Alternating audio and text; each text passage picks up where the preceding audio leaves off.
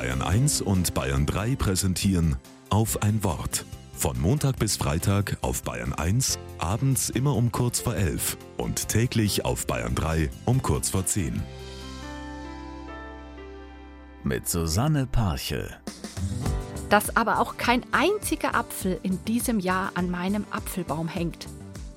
Etwas ratlos schaut meine Nachbarin in die Baumkrone. Im letzten Jahr war er voller Früchte. Es waren 150 Liter Apfelsaft. Ich habe mal bei einem Gärtner nachgefragt.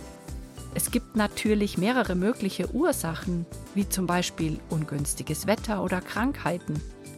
Aber meistens ist es so, dass Apfelbäume hormonelle Schwankungen erleben.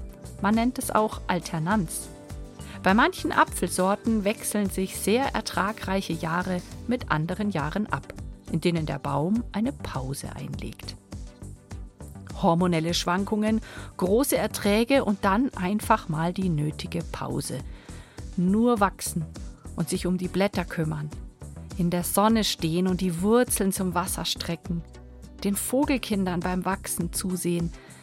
Ich verstehe den Apfelbaum absolut. Wie wichtig sind diese Phasen, in denen ich ausruhen kann gerade wenn es ein Jahr voller Früchte gewesen ist. Du gibst dem Beruf alles, du organisierst viel zu Hause.